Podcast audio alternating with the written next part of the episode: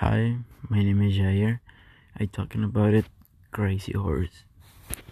Crazy Horse was born in 1840, South Dakota. Was died on September 5, 1877, Fort Robinson, United States. Cause of death was killed by one of the guardians while trying to escape. He was chief boss and war chief for the Sioux tribe. When the colonies and the United States Army invaded the indigenous territory, Crazy Horse, along with Sitting Bull and Red Cloud, formed an alliance with another native people to fight. The American native winning. In the combat he he conflict and hard def- defect on America soldier. In the so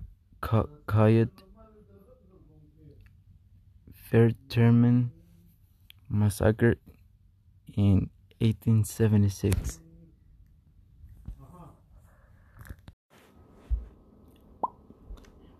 I'm talking about it, Crazy Horse. Crazy Horse was born in 1840, South Dakota. He died in September 5, 1877, Fort Robinson, United States. Causes of death: He died by uh, one of the guardians chief trying to escape. He was tribe boss and war chief for the silk strip. When he, the colonies and the United States Army invaded the indigenous territory, Crazy Horse with Sitting Bull and Red Cloud formed alliances with another native people to fight the American native indigenous winning in the combat he inflicted a hard defeat American soldier in the so-called Fetterman massacre in 1876.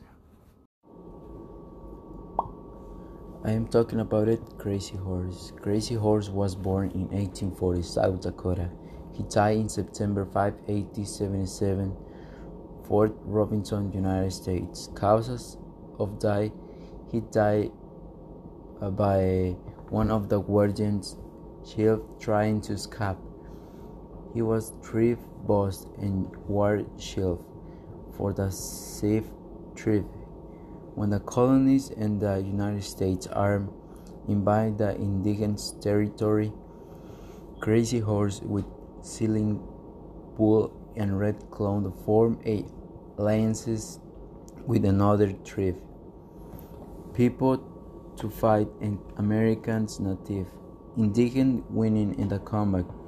He inflicted a hard defect on American soldiers in the so-called Fetterman massacre in 1876.